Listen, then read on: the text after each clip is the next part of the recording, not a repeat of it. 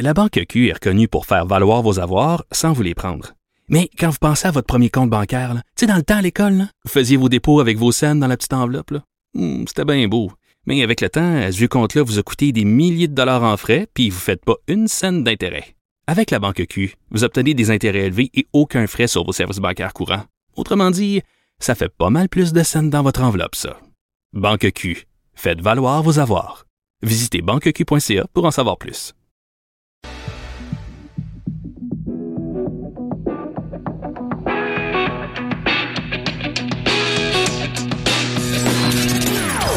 Des opinions bien à elle. Sophie Durocher. Son franc-parler ne laisse personne indifférent. On n'est pas obligé d'être d'accord.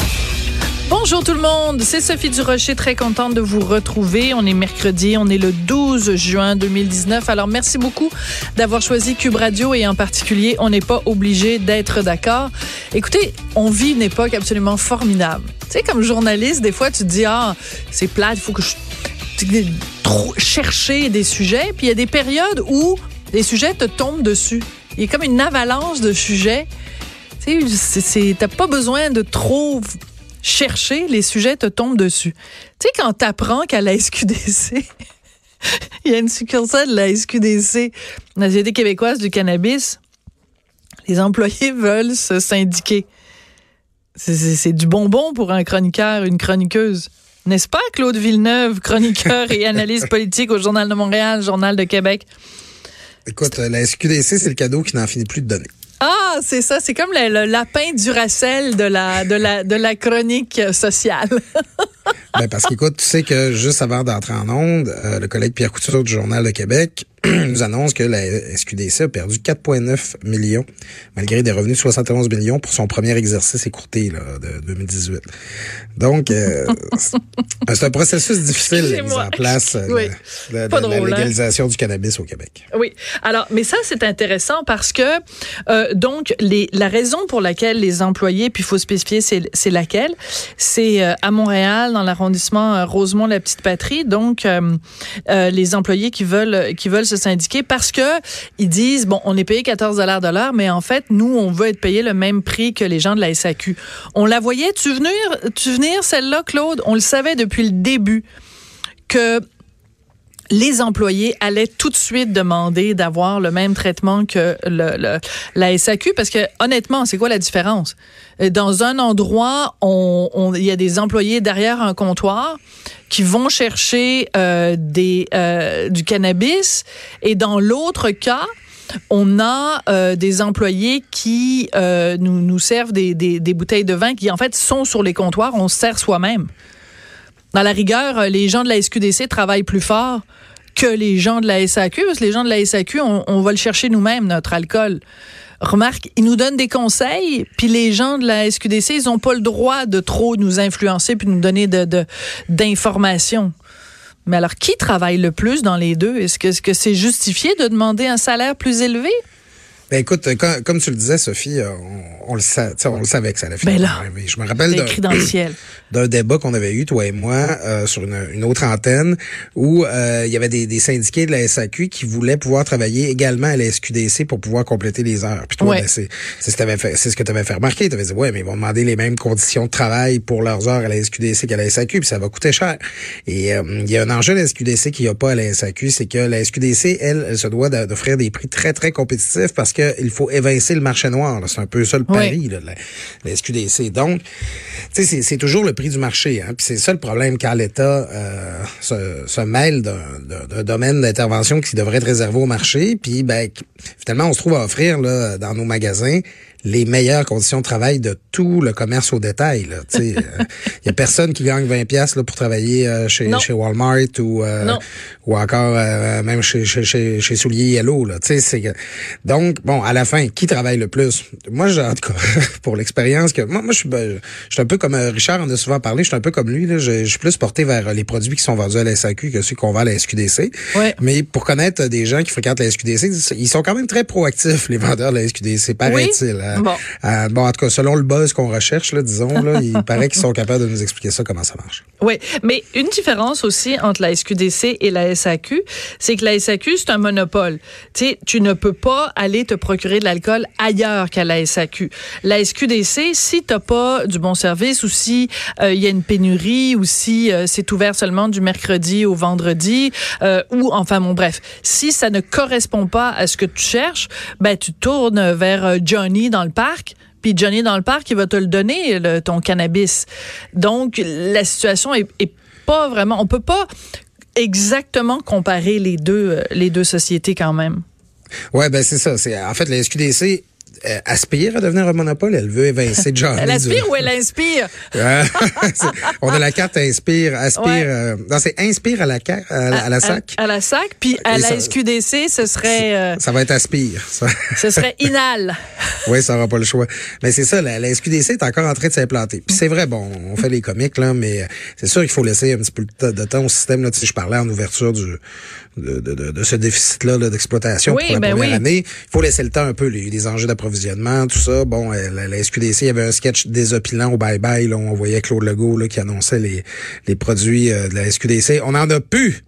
C'était très drôle. Donc, il y a des ratés, c'est normal. Mais c'est ça, l'objectif de la SQDC, c'est de devenir un monopole. Et c'est fondamental, là, surtout dans ses premières années d'implantation, qu'elle soit très compétitive par rapport au marché noir, qui fait même livrer chez vous, imagine. Ah oui.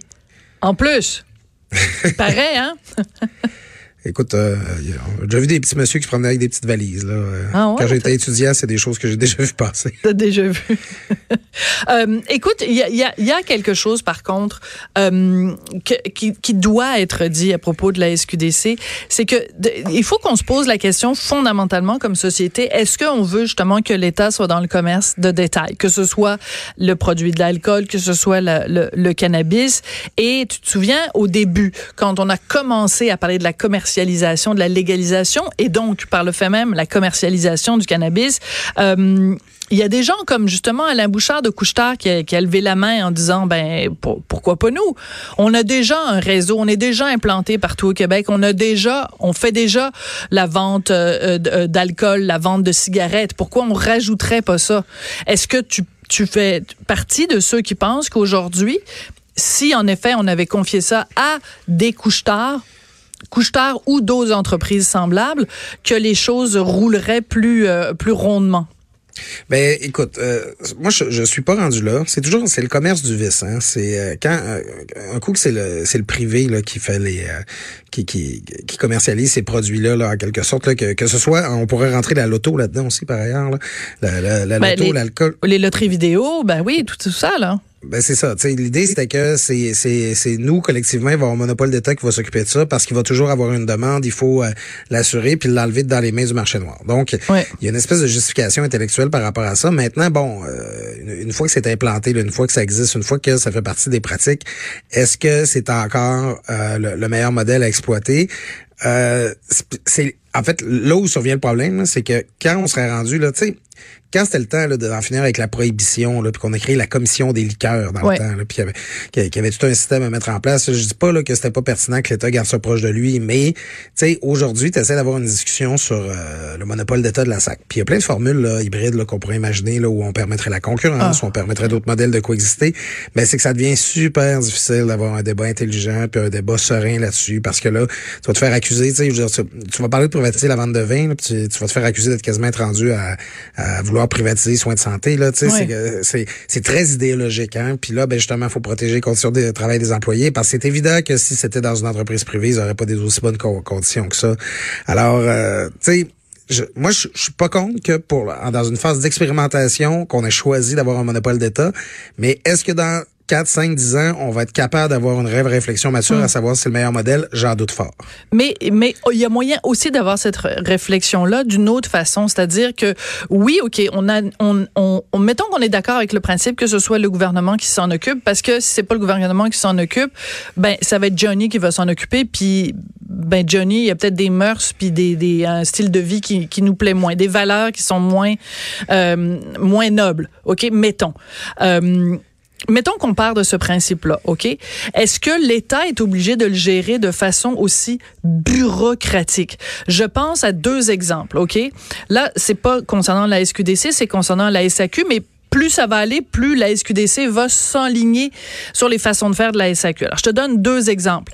Euh, Récemment, la vérificatrice générale, dans son, dans son rapport, tapait sur les doigts de différentes sociétés, sociétés d'État, en disant, vous manquez de transparence, vous payez des, des, des primes de départ à vos hauts dirigeants qui, qui ont aucune commune mesure, là, qui, qui ont aucun sens. En plus, vous leur payez des salaires de fous sous prétexte que euh, c'est pour les retenir à l'intérieur des sociétés d'État, sinon ils vont s'en aller au privé. Or, ça a été démontré que sur les 13 euh, hauts dirigeants de sociétés d'État qui avaient quitté, il y en a seulement un sur 13 qui a quitté pour le privé.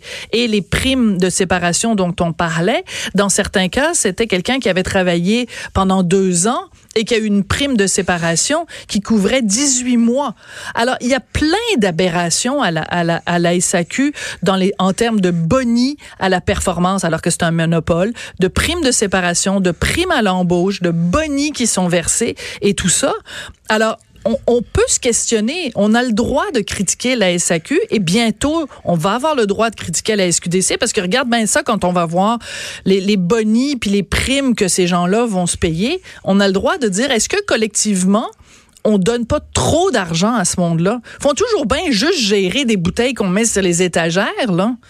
Ben écoute, des, fois, il faut, il faut bien être obligé de constater là, que les pires ennemis des monopoles d'État, c'est souvent leurs gestionnaires. Ben, parce qu'ils se rendent pas compte justement que, tu sais, euh, on parlait du collègue Pierre Couture là, plus tôt. Là. Pierre Couture, il en manque pas une. non, non, il est sur le dossier là, quasiment à temps plein. Puis euh, il, connaît son dossier. Puis moi, pour euh, travailler avec lui, pour, pour, avoir travaillé dans la même salle de nouvelles que lui, là, essaye pas de le prendre en défaut, de le coller. Là. Il, il connaît vraiment son affaire. Alors c'est évident là, qu'à chaque fois qu'il y, y, a un gestionnaire là, qui prend un petit peu d'argent dans la petite caisse pour s'acheter le moindre paquet de gomme, là, on va le savoir. fait que faites attention. Puis ça, on dirait que le, message, ça passe pas dans la pratique. Là, puis à toutes les fois, tu, parles de la SAQ, mais on a la vérificatrice générale là, en a ciblé plein là, récemment oui, des dirigeants de sociétés d'État qui. Euh, tu as tout à fait raison. Je donnais l'exemple. Je donnais l'exemple de la SAQ, il y en a d'autres, mais la SAQ faisait partie des sociétés d'État qui étaient pointées du doigt par la, la VG. Ben, le monopole de la SAQ, puis son mandat, puis son utilité, puis sa pertinence étant de plus en plus souvent remise en question, il me semble que si j'étais à la SAQ, ben, j'essaierais de rendre service à la SAQ en la mettant pas dans le trouble, tu sais. Oui, oui. Et puis ça, on a l'impression que dans leur gestion de perception, les gestionnaires, là, ils sont absolument pas sensibilisés à cet enjeu-là. Alors, je te disais tout à l'heure, j'ai deux exemples à donner à, propos de la SAQ. Le premier étant évidemment le, rapport de la vérificatrice générale. Et le deuxième, euh, je ne sais pas si vous avez lu ça, chers euh, auditeurs et auditrices. Et Claude, euh, si vous avez vu ça passer, c'est une histoire qui a été sortie par Francis Veil dans la presse rendons à César ce qui appartient euh, à César.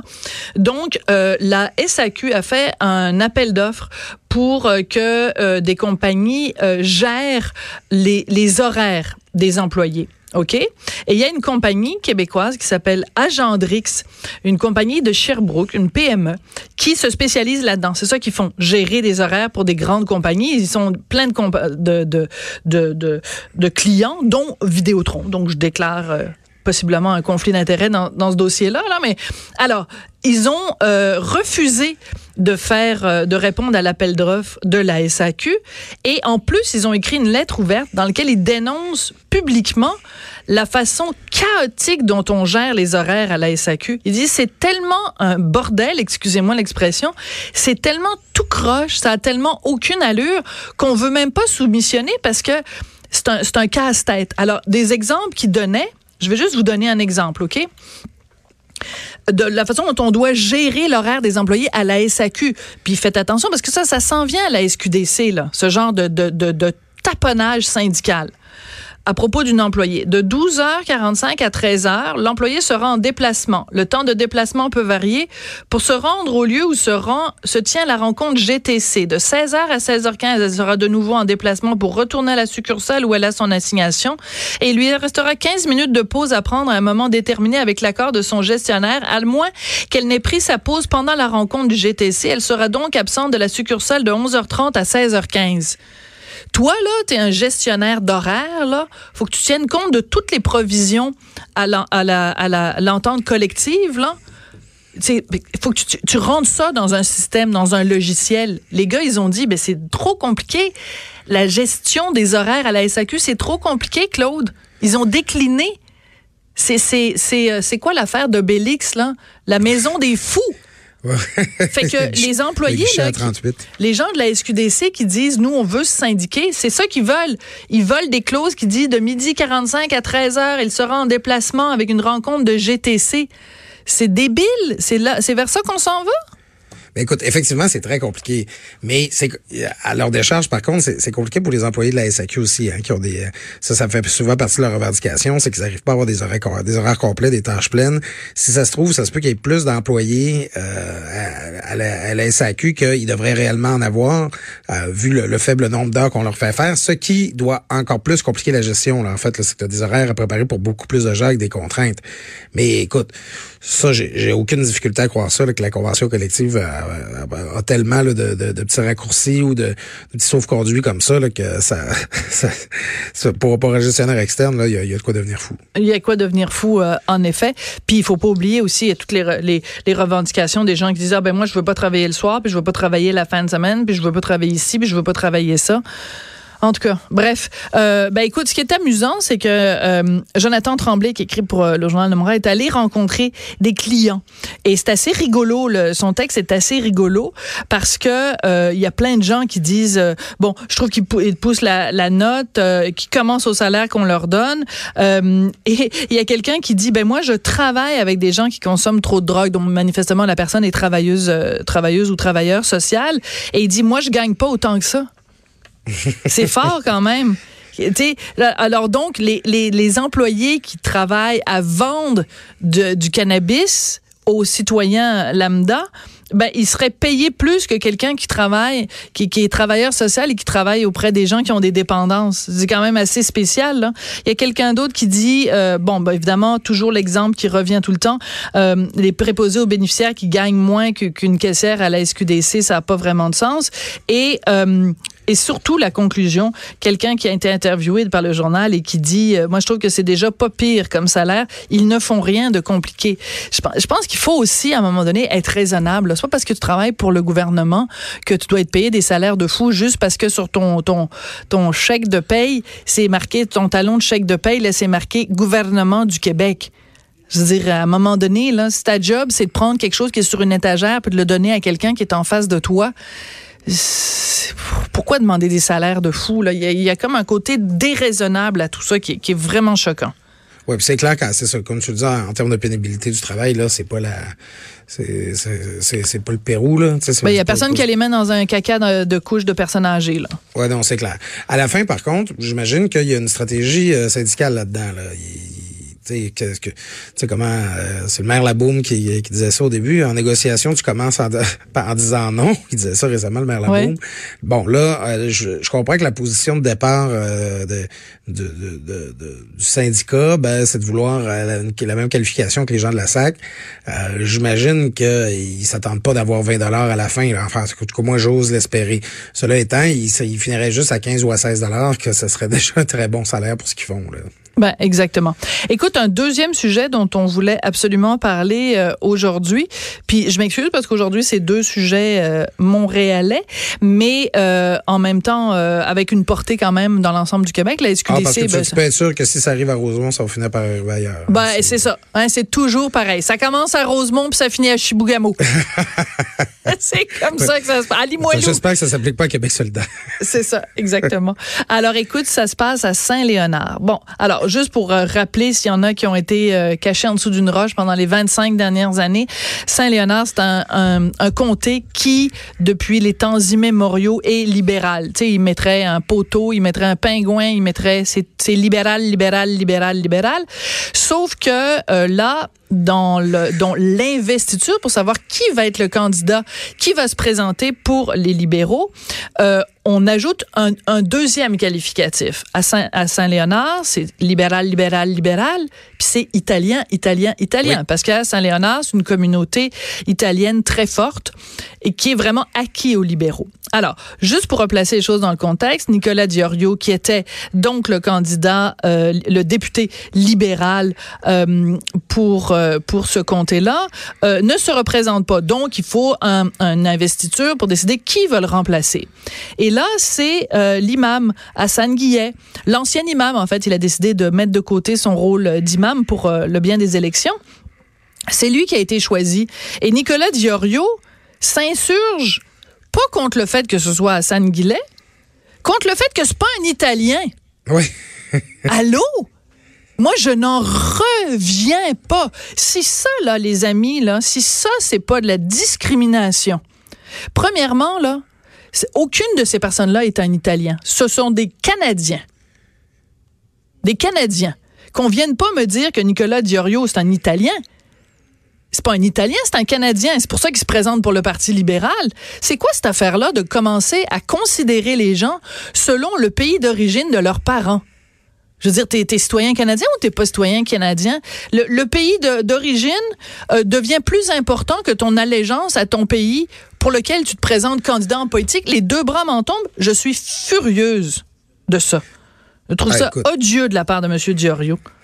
Mais écoute, ça, c'est le clientélisme euh, politique euh, libéral à son meilleur. Là, genre, au même titre que tu, tu verras jamais Darcy McGee représenté, au, là on parle au gouvernement du Québec, là, mais que, tu, tu verras jamais Darcy McGee représenté par autre chose qu'un représentant de la communauté juive. T'sais, Et je te dirais, tu verras jamais quelqu'un dans Saint-Laurent qui est pas grec. Ouais, ouais, non, c'est ça. On va y revenir plus tard, mais je te laisse aller. Ouais, mais c'est ça. C'est, le clientélisme là, euh, sur lequel les libéraux, tant euh, provincial que fédéral, euh, font leur euh, font, bah, bâtissent là, leur, leur disons leur survie d'élection en élection, là, même quand ça va très mal, conservent toujours ces sièges-là. Écoute, j'ai, connu ça, Sophie. Je vais te révéler ouais. un secret. J'ai même déjà été candidat dans Saint-Léonard, dans mon jeune temps. T'avais quel âge? 17 J'avais, ans et trois quarts? J'avais 20 ans. J'étais le, le j'ai, j'ai été le premier candidat au poste de député à être né dans les années 80. Hein? Lors d'une élection partielle en 2002 pour remplacer Cosmo Machiocha qui euh, s'en allait à la ville de Montréal. Alors moi, je, je, j'étais militant du Parti québécois à l'époque. J'avais été candidat là à Saint-Léonard dans une circonscription où j'avais aucune chance de l'emporter. Je, je suis allé chercher mon dépôt. T'étais pas libéral. Écoute, je suis allé chercher mon dépôt par huit votes et je sais c'est qui. la carte cette fois, écoute, si drôle. chaque fois qu'un membre de la communauté italienne m'avait dit qu'il allait voter pour moi, euh, ça, ça s'était avéré. Là, écoute, je, je serais pas en onde avec toi, Sophie, aujourd'hui. Je, je vivrais de ma pension d'ancien ben député. Oui. Ben oui. Écoute, là, écoute, mon petit Villeneuve, c'est ça, je vais voter pour toi. J'ai tellement encouragé ta, le pilote automobile de ta famille. Tu sais, je, je me. Non! je faisais parler de Jacques Villeneuve. Tu me niaises-tu? As-tu le moindre lien avec Jacques ou Claude ou euh, Jacques ou, euh, ou Gilles? Non, non, absolument pas. Là. Ça, vient, ça vient pas du tout du même coup. C'est sérieux. Mais c'est, tu sais, c'est que là-bas, la, la, l'appartenance dans, dans là-bas, tu sais, je veux dire, je, je te parle d'un endroit qui est à 5 km de là où, là où tu ouais. te trouves, là, tu sais, c'est comme, ouais. c'est, c'est très important, là, l'appartenance à ces communautés-là. Et, justement, là, que les, les, les gens qui, qui assument le pouvoir, là, dans, tu sais, les communautés aussi, là, il y a des leaders de communautés qui modèlent un peu leur appui là-dessus, puis ils veulent avoir un oui. Italien, ou ils veulent avoir un Grec, ou ils veulent avoir... Euh, Mais c'est pas des Italiens, puis c'est pas des Grecs, ce sont des Canadiens, ce sont des Québécois. Moi, ça me Ah ben ça, c'est, le, c'est ça le pays, c'est ça le pays du multiculturalisme, Sophie. Hein? Mais Hassan Guillet, alors c'est quoi? C'est un Marocain? C'est un Tunisien? Non, c'est un Canadien et qu'on me lâche avec ça. Ça me choque, euh, Claude. Je vais te dire pourquoi ça me choque, puis il faut que les auditeurs comprennent pourquoi mon ton de voix monte quand je parle de ça. On passe notre temps à se faire dire que euh, le vivre ensemble. Ben oui, moi je, suis pour ça. Euh, il faut pas faire de distinction selon la couleur de peau. Ben je suis à 150% derrière ça. Puis les mêmes personnes qui nous disent ça disent ah oh, Ben, il faut voter pour elle parce qu'elle est noire. Attends deux secondes, il y a deux minutes, tu m'as dit que la couleur de peau, c'était pas important. Il y a deux secondes, tu m'as dit que euh, l'origine n'était pas importante, mais il faut voter pour elle parce qu'elle est d'origine italienne. Les gens se rendent-ils compte de la contradiction fondamentale qu'il y a là-dedans? Il faut pas faire de discrimination selon l'origine, sauf si c'est une discrimination positive. Donc, c'est pas bien de dire à quelqu'un, je te donne pas de job parce que t'es grec, mais c'est correct de dire à quelqu'un, je vote pour toi uniquement parce que t'es grec. Je m'en fous que tu sois compétent, que tu sois pas compétent. je vote pour toi parce que t'es grec. Ça, c'est correct. Faut applaudir à ça. Mais non, mais voyons, ça n'a aucun sens. Moi, je dis les deux sont mauvais. Il faut pas donner le job à quelqu'un parce que il y a son origine et il ne faut pas ne pas donner de job à quelqu'un à cause de son origine. On est tous des Canadiens, on est tous des Québécois, on est tous égaux. Et ces considérations-là ne devraient jamais, jamais, jamais entrer en ligne de compte. Ben, en fait, c'est que l'un revient faire l'autre. Si tu ben dis, oui. ah ben moi je veux voter pour un Italien, ben tu trouves à dire moi le Marocain là-bas je veux pas voter pour lui. Ben c'est sûr. C'est qu'à la fin tu finis par exclure et euh, que je sache, euh, j'ai pas l'impression que c'est nécessairement des des, des, des, un groupe euh, qui est surreprésenté, là, les, les Marocains, la Chambre des communes, là, à un moment donné, tu, en, en, cherchant à mettre de l'avant ces espèces d'intérêts communautaristes-là, ben, tu, tu trouves à discriminer, sur l'autre bord. Ben absolument. Et dans le texte, euh, qui, qui, encore une fois, bon, c'est un texte de, la, de, de, la presse canadienne à ce sujet-là, on cite euh, Antonio Sciascia, qui est président du Congrès national des Italo-Canadiens il dit à propos du fait que c'est M. Guillet qui a été choisi, c'est un désastre, ça nous met en tabarouette en bon québécois. Alors, ça revient à dire, moi je vais prendre le texte là qui a été publié sur le, truc italien et je vais remplacer à chaque fois que c'est marqué euh, italien, non italien, je vais remplacer ça par deux souches. OK? Alors, Nicolas Diorio s'insurge contre l'élection d'un candidat qui n'est pas un Québécois de souche. Vois-tu ça, toi, Claude? Ah euh, je vois le monsieur euh, XYZ du Congrès national des Québécois de souche. Des Québécois blancs qui s'insurgent en disant c'est un dédat, ça nous met en tabarouette en bon québécois. Parce que c'était pas un Québécois de souche blanc qui a été élu. Vois-tu ça, là? Imagines-tu deux secondes ça? C'est un scandale. Rima El Khoury déchire sa chemise, elle est pendue au lampadaire, il faut, il faut, faut, faut la décrocher. Mais que quelqu'un dise c'est un non-italien qui a été élu pour on est en tabarouette, ça, ça passe comme du beurre dans la poêle. J'en reviens pas.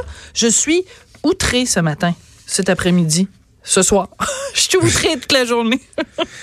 D'autant plus que moi, je, je, le comprends, le, le, réflexe des, des, gens de certaines communautés qui arrivent puis qui, qui, doivent. Ben, tu sais, d'abord. Euh, euh, Comment ça, tu le comprends, Claude? Qu'est-ce que tu comprends là-dedans? Dans le sens, des gens, des gens qui arrivent dans un nouveau pays puis qui sont portés à. Les Italiens, à, ils n'arrivent pas à, dans un ben, nouveau pays. Ben, là, en fait, c'est exactement là, c'est exactement là que je Ça fait 200 ans qu'ils sont là, les Italiens. Ben, c'est peut-être ça. pas, là, mais.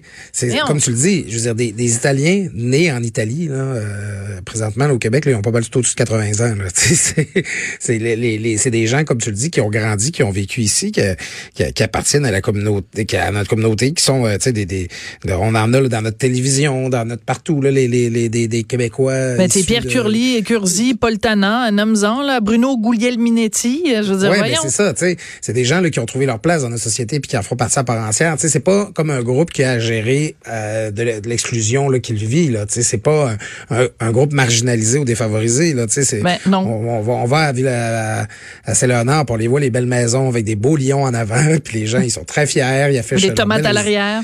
Oui, oui, tout à fait. Puis c'est une communauté vibrante et vivante euh, du Québec. Tu sais, ouais. c'est pas, c'est pas, pas des gens mal pris là, tu sais, qui sont capables, ils sont capables de faire valoir leurs intérêts.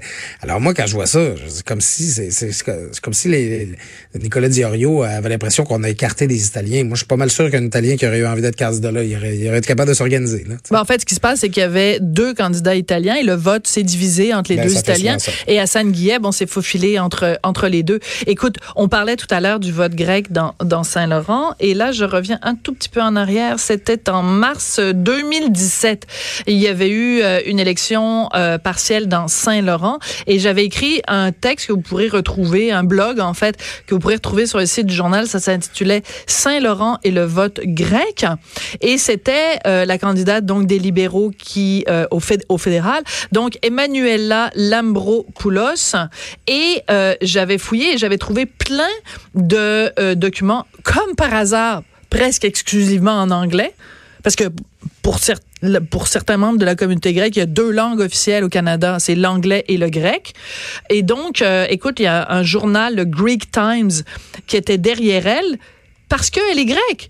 Et il y avait plein de trucs où on disait la, la, la communauté hellénique de Montréal, qui évidemment s'appelle la Hellenic Community of Montreal, le Hellenic Congress of Quebec, euh, donc qui avait fait des vidéos pour appuyer Madame euh, Lambropoulos, mais uniquement parce qu'elle est grecque. Donc, s'il y avait même une publication Facebook, la Grèce appuie la candidature d'Emmanuela Lambropoulos au Parlement canadien. La Grèce? Mais je savais pas. On vit-tu euh, la capitale du pays s'appelle-tu Athènes? Y a-tu y a-tu l'acropole? On va-tu aller euh, dans, dans, les îles ce soir? On va aller à Paros puis manger de la salade de, de feta à Sifnos Ben non, on est au Canada. C'est quoi ça la Grèce appuie Écoute, j'ai trouvé ça hallucinant. Et sais-tu quoi? La communauté grecque m'a pas aimé. Ah. Et euh, bon, j'espère que je relève, révèle pas des, des, Bon, tu te rappelles à cette époque-là, notre euh, rédacteur en chef du journal était d'origine grecque. Il travaille plus ben euh, au journal, Georges. Et ben, des gens de la communauté grecque lui avaient fait savoir que, comment ça dans ton journal on dit du mal des Grecs? je disais pas du mal des Grecs, j'aurais dit la même chose de n'importe quel autre communauté communautariste. Je veux dire, on est tous des Canadiens, puis on est tous des Québécois, puis je te dirais, on est tous des Montréalais, on est tous. Ne commençons pas à nous euh, juger les uns les autres en fonction de, de notre nom de famille ou de, ou de nos origines. Ça va contre le vivre ensemble, et je trouve que là-dessus, Nicolas Diorio un gros, gros, gros fail. Écoute, c'est cette dynamique-là de Montréal, c'est chouette quand, mettons, tu sais, durant la Coupe du Monde, là, Ouais. Tu te promènes d'un coin de rue à l'autre, là, puis sur Mont-Saint-Laurent, puis selon le coin de rue que t'es, euh, oui. c'est les Portugais qui jouent cette journée-là ou les Brésiliens ou n'importe quoi. ça, ça fait partie des choses qui rendent Montréal si vibrante, puis si, euh, si vivante. On aime ça. Mais tu sais, quand ça devient là, euh, d'un truc là, de, de petit clientélisme là tu sais euh, le mot qui me vient en tête là c'est le terme anglais le petty tu sais euh, ouais. c'est petit c'est mesquin. c'est mesquin. Ben, c'est ça là tu sais genre pour s'exclure entre nous puis pour favoriser quelqu'un de notre gang puis notre mm. groupe ben c'est là c'est c'est c'est pas beau ça là. C'est pas c'est c'est pas faire vivre l'esprit de Montréal puis du Québec puis du Canada comme on voudrait qu'il soit. Et on se fait parler à longueur de jour d'inclusion j'en suis ben l'inclusion c'est ça ce que vous êtes en train de faire monsieur euh, Diorio c'est de l'exclusion et je trouve ça absolument épouvantable. Euh, Claude, merci beaucoup. C'est moi qui te remercie. Mercredi prochain, ça va être le dernier mercredi parce que moi, je vais être partie pendant un long moment, pendant tout l'été, en fait. Donc, euh, prépare-toi parce que ça risque de revoler. c'est bon, je vais, amener mon casque. Le dernier mercredi, euh, dernier mercredi ensemble. Ben non, on va se retrouver après, évidemment, en septembre. Hey, merci beaucoup, Claude Villeneuve. Toujours un plaisir. C'est bon, la semaine prochaine, Sophie. Claude Villeneuve, chroniqueur et analyste politique au Journal de Montréal, Journal de Québec. J'aimerais ça vous, euh, vous lire là-dessus. 187 euh, Cube Radio, vous pouvez nous texter. Euh, 1 877 827 2346 si ça vous tente de jaser de ça.